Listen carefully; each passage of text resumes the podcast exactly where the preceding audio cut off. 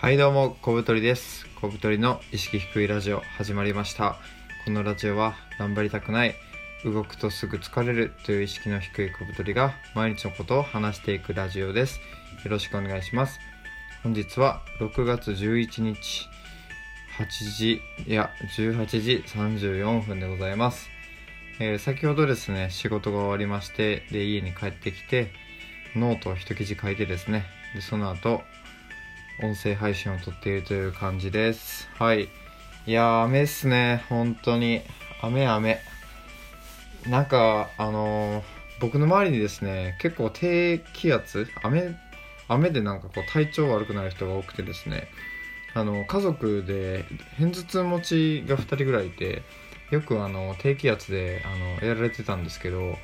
まあやっぱ雨が降るとですねこうなんか気分が落ち込んだりとかちょっとこうなんかやる気まあ外出るのめんどくさいじゃないですか濡れるから。だからやる気なくなるよなと思って。ただですねまあ梅雨の時期に入ってるのでまあ結構雨は降るし、まあ、当たり前のことなんか言ってるんですけど。雨の日をですね、まあ、快適に過ごすライフハック考えた方がいいよなと思って今回の話題入っていきましょう。はい1つ目。雨の日を快適に過ごすライフハックを作ろう。2つ目、えー毎日たくさん寝たい。どんなテーマやねん、え3つ目自己啓発ビジネス本の講座ということで話していきましょう。まず1つ目雨の日を快適に過ごすライフハックを作ろう。まあこれですねもう梅雨が入りまして毎日雨が降ります。で先ほども話したように雨が降るとですねまあ単純にこう気分が落ち込んだりとかあとも濡れたりして不便とかあと湿気で気持ち悪いとかまあいっぱいあると思うんですけどデメリットが。まあ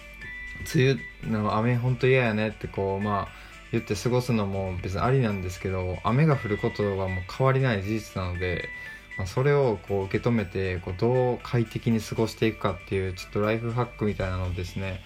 まあ、自分の中で考えて、まあ、この梅雨の時期にちょっとこうやってみようかなっていうのをですねほんとさっき思いついてですねまあ具体的にはあれですね。まあ雨なんでまず外であんま遊べないじゃないですか。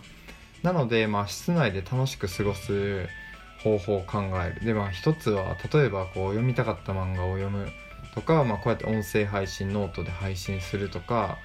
まああえてこう雨なんですけどちょっとサンダルで濡れてもいい格好して外歩くとかまあなんかいろいろあると思います。あとはあれですねあの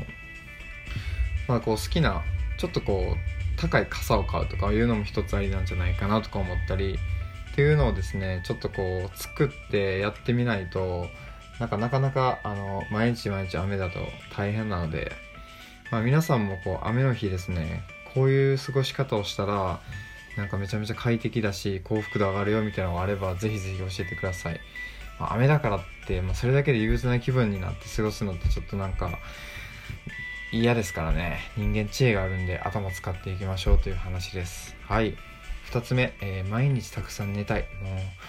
どんなテーマやほんまに。どんなタイトルやねんこれ。はい。あのもうそのままなんですけど毎日たくさん寝たいんですよね。昨日ですねまあ昨日のラジオでも喋ったんですけど昼寝をしようと思ったら僕3時間ぐらい寝てましてでその夜普通に12時ぐらい寝てそのままですね朝何時8時ぐらいに起きて8時間ぐらい寝てるんですね。だからその日は11時間ぐらい寝てるわけですよ。めっちゃ寝ててただ僕はあの本当にあの朝が弱いくて早起きとかすごい苦手なんですね。しかもあのなんかこうすぐに起きれないんですよ。目が覚めてその100%稼働するまでの時間が多分人とても長くて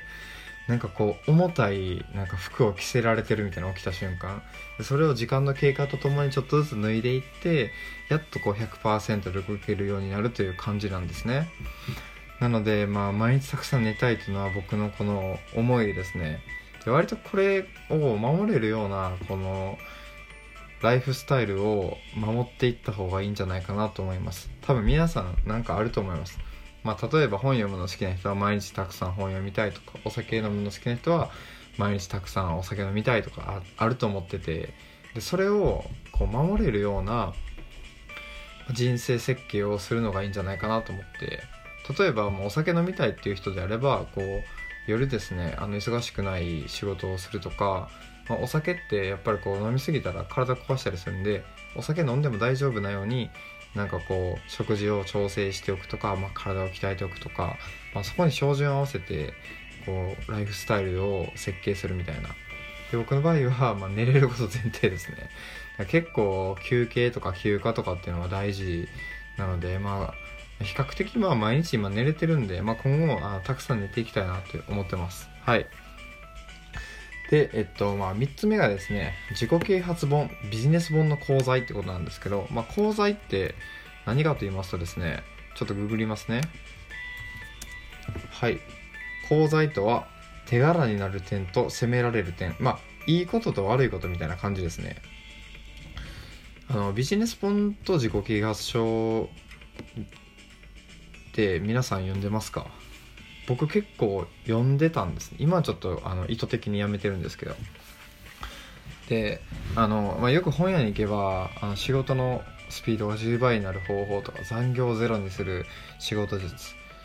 仕事ができる人できない人の違いとかあとはなんか人生を快適に過ごすためのなんとかとかなんかこう幸せになるための方法とか。まあいろんな本があるんですけどまあ、そういうのってこうジャンルとかカテゴリー分けすると自己啓発ビジネス本というジャンルになるんですね。でこれこれらの本ってあの結構ですねまあ読んで勉強になることもあるんですけど基本的にはあんまり参考にならないんですよね。まあ、なんか、まあね、理由はいっぱいあるんですけどまず自己啓発本に関しては読んだ瞬間テンション上がってやるぞってなるんですけどやっぱ寝たらいつもの自分に戻っちゃってでこう何かを変える時に一番大事なのって気持ちじゃなくて行動を変えることなんですね。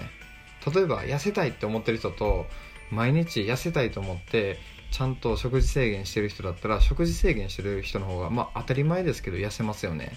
っていうのを考えた時に自己啓発本を読んでテンション上がったとしてもその先の行動が変わってしかもそれが習慣化されることがなければ人生なんて変わんないんですよね。っていうのがちょっと自己啓発本のまあ良くないとこでたくさん読んでもなんかレッドブル飲むみたいな感じでテンションうわって上がってやるぞってなるけど、まあ、何も変わんないって。でビジネス本も結構まあそういう側面があってですね。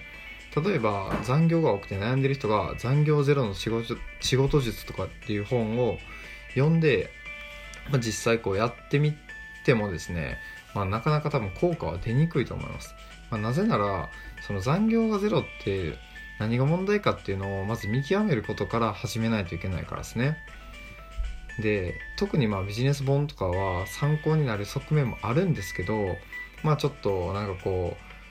うできる人向けすぎてあまり参考にならないっていうこともあったりとかあとはそもそも各自置かれてる環境が違いすぎてもうなんか普遍性がないみたいな。一番効果があるのってあの冷静に自分の行動とかその仕事ぶりを分析してその問題点をあぶり出して改善するっていうのが多分一番大事なんですよ。何事も。なのでなんか自己啓発とかビジネス本に逃げることがあんまり良くなくてただただレッドブルを飲んで頑張るだけみたいな。そういうのと一緒ですよね。でなんでこんな話をしようかと思ったかというとですね今日なんかある記事を読んでてですねネットのなんかすごいいいなと思ったのがなんか昔はあの昭和とかそれぐらいの時はなんかこう会社に入ればこう人生のいろいろが担保されてたと。例えば会社に入ってまあ寮があってみんなで楽しく暮らしたりとかあの社員旅行があって充実してたあと社内結婚も多かってなんかこう家庭を持てたとかなんかこう会社に入ればこう安泰みたいな感じがあったんですけど、まあ、今そんなことなくて、まあ、非正規雇用の人が増えたりとかしてまあ、その既存の価値観っていうのがまあ壊れていってるんですよね。でそうなった時に何にこうみんなが心の拠り所を求めるかっていうと、まあ、それの一つが自己啓発であったりするんですね。で自己啓発のあの市場っていうのがどんどん大きくなってて、まあ、それだけそういうのを求めてる人が多いっていうことの証明になってますね。ただ自己啓発ってなんかそのうまくいく人はいいんですけどそうじゃない人にとってはなんか本当にまあ何回も言いますけどなんかそのリポビタンデーとかああいうものでしかなくて飲んでも飲んでリポビタン D 飲んでも仕事の生産性上がるわけないじゃないですか。だったらあのタスク管理ちゃんとしたりとかそもそも無駄がないか考えて改善することが大事ですよね。なんでなんかですね、まあ、自己啓発本、まあ、昔の自分にもう言うような感じなんですけど、まあ、読んでもあんま意味ないからなんかもっと具体的な行動を起こした方がいいよってことですよね。はい。というなんかちょっと最後はこうまあ僕も常々思ってたことが記事の中で書かれてておこれはと思ったので話させていただきました。はい。今回はですね雨の日を快適に過ごすライフハックを作ろう。毎日たくさん寝たい自己啓発ビジネス本の講座という、え、3つでお送りしました。では次の放送でお会いしましょう。さよなら。